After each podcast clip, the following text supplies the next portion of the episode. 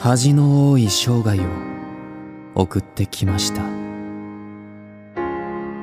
人間失格太宰治。前編。あなたを見ているときっと大抵の女は何かをしてあげたくてたまらなくなる。いつもおどおどしていてそれでいて滑稽で。それが女の心をかゆがらせる。女達者。自分にはその匂いがつきまとっているのです。女たちは本能でそれを嗅ぎ当て寄り添ってきます。それはのろけだのなんだのではなく否定できないものなのです。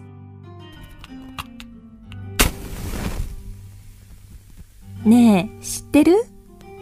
女からのラブレターでお風呂を沸かした男がいるんですって。あなたでしょう。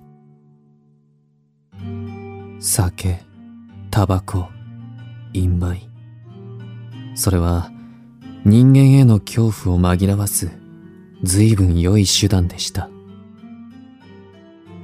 私は人間が怖いのです。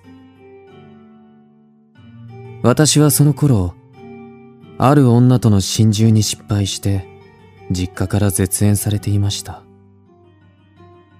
あなた随分と苦労したみたいね。その寝顔お年の割に随分お老けになっているわ。それはきっとお前のせいだよ。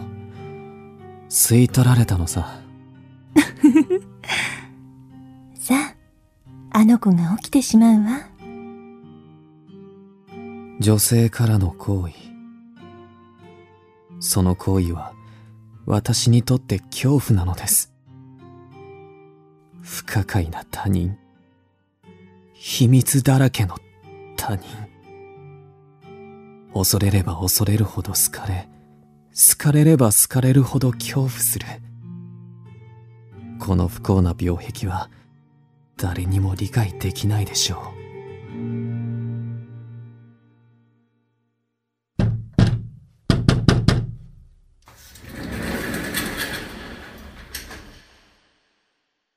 おい、敷間。5円貸せよ。おごってやる。これは私の唯一の友人で、堀木。私に様々な遊びを教えてくれた都会人です。私たちはお互いを軽蔑しながら、くだらない交友をしていました。お前の漫画はなかなか人気があるそうじゃないか。しかし油断するなよ。デッサンがちっともなってないんだから。それを言ってくれるな、悲鳴が出てしまう。世の中、世当たりの才能だけじゃ、いつかボロが出るぜ。って厳しい。こいつは叶わないな。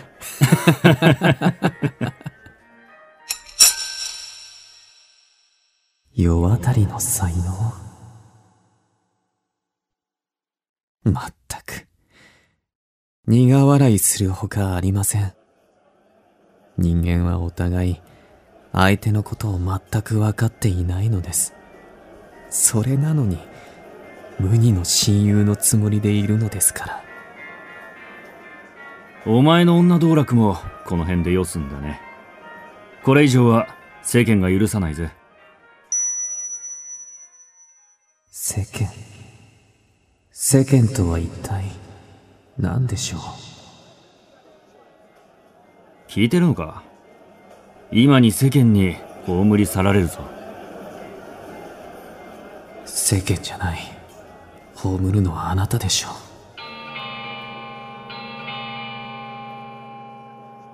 ん。何が言ったか。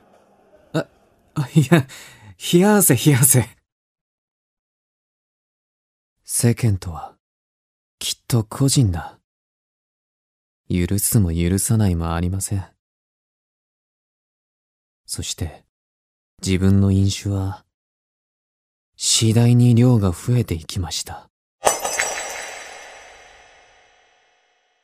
もう、いけないわ。毎日毎日お昼から酔っていらして。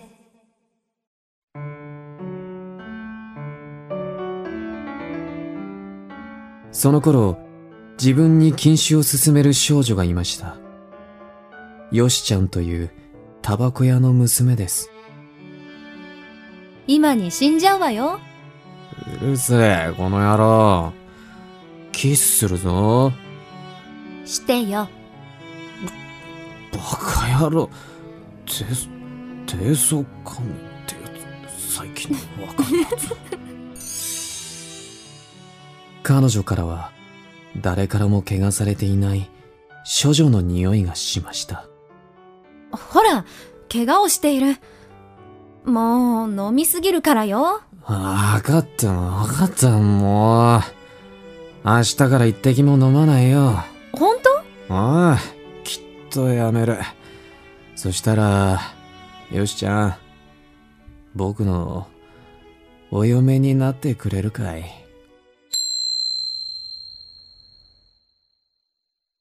もちよ。それは、冗談のつもりでした。あくる日、私はやはり、昼から酒を飲みました。あら、嫌だ。酔ったふりなんかして。ごめんね、よしちゃん。飲んじゃった。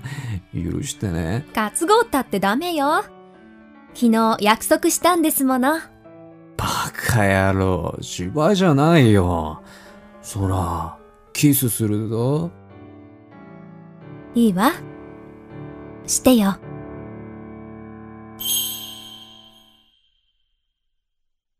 よしちゃんは、本気で私を信じていました。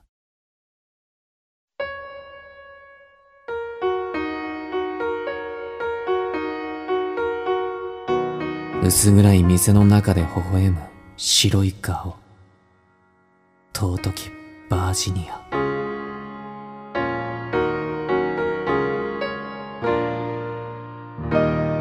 ああ私は彼女と結婚しよう。後でどんな大きな悲哀がやってきても。私は決意し、ためらいもなく、その花を盗みました。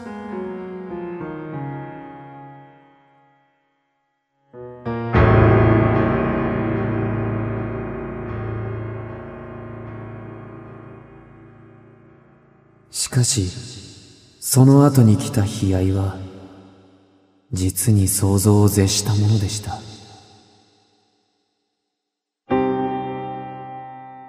神よ、無抵抗は、罪なりや。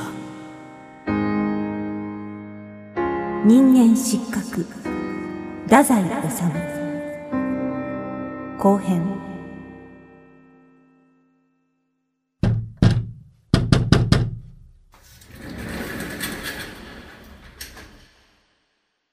よーし、キマ。来てやったぞ。結婚したんだって。さあ、二階で飲もうじゃないか。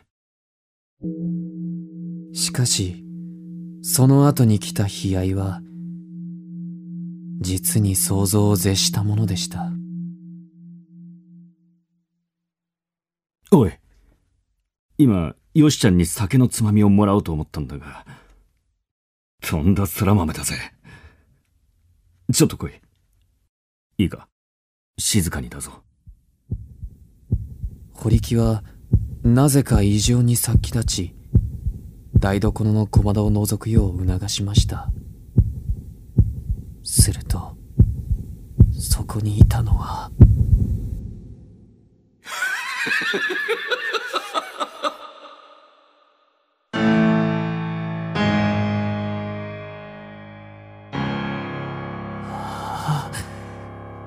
よしちゃん。君は、なんということを。それは、二匹の動物でした。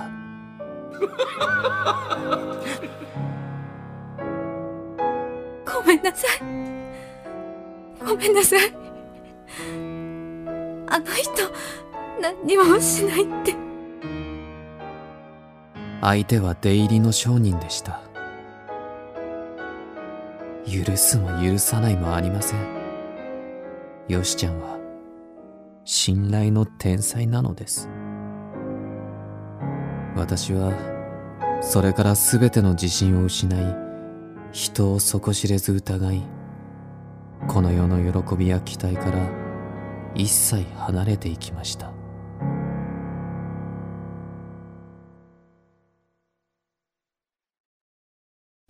お酒はおよしにならなければ。私はその事件の後、催眠剤で自殺を試み、失敗しました。それからは健康を害し、薬局の世話になっています。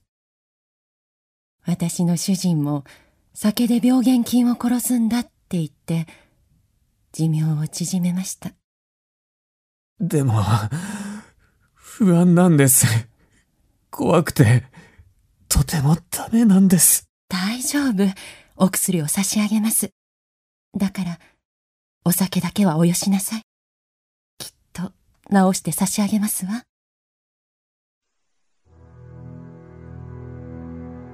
しかし、この薬局の奥さんの愛情もまた、私には深すぎました。どうしてもお酒が飲みたくなった時はこれをお使いなさい。お酒よりは害になりません。それはモルヒネでした。自分は何の躊躇もなくそれを注射しました。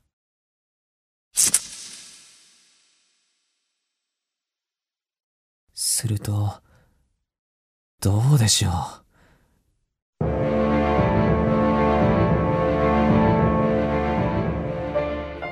不安も焦りもはにかみもすべてがきれいに消え失せ甚だ陽気になれるのでした。いけません。一日に4本も？中毒になったら大変です。頼むよ。奥さん一箱。感情は結末に払うから。感情なんていつでも構いません。でも。奥さんお願いだよ。ねえキスしてあげるからさ。いけませんわ。誠に恥知らずの極みでした。私は反響欄となり立派な中毒患者になりました薬代の請求は恐ろしい額に上っています。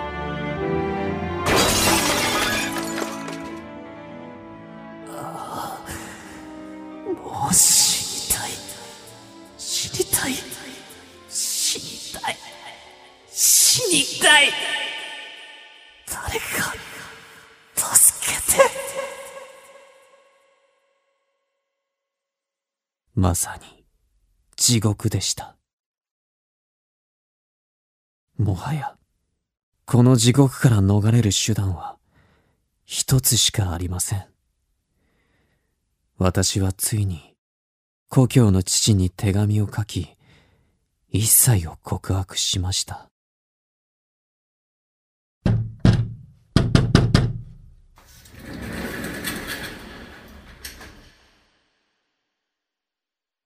お前、血を吐いたんだってな。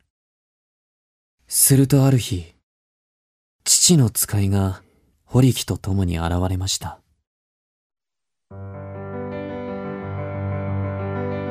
彼は、今までに見たことのないくらい、優しく微笑んでいます。とにかく、入院しなきゃな。あとは俺たちに任せておけ。な。私は、その慈悲深い微笑みがありがたくて、嬉しくて、涙を流しました。そして私は、判断も抵抗も忘れて、彼らと大きな病院に行きました。ここで、しばらく静養するといい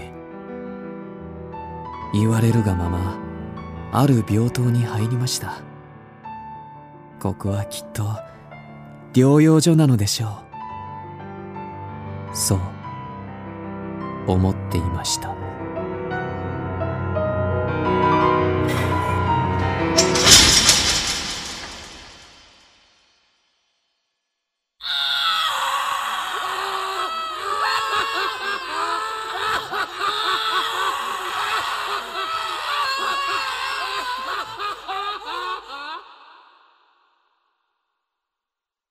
こは脳病院でした。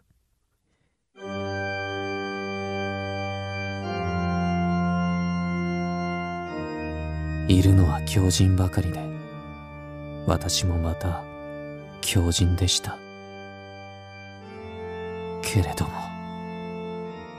ああ、私は一瞬たりとも狂ったことなどないのです。私はこれまで人に勧められ、それを拒否したことがなかった。ただ、それだけなのです。ああ、神よ。無抵抗は、罪なりや。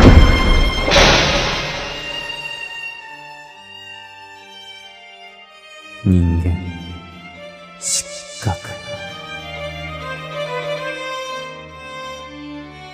もはや自分は完全に人間ではなくなりました。苦悩する能力さえ失いました。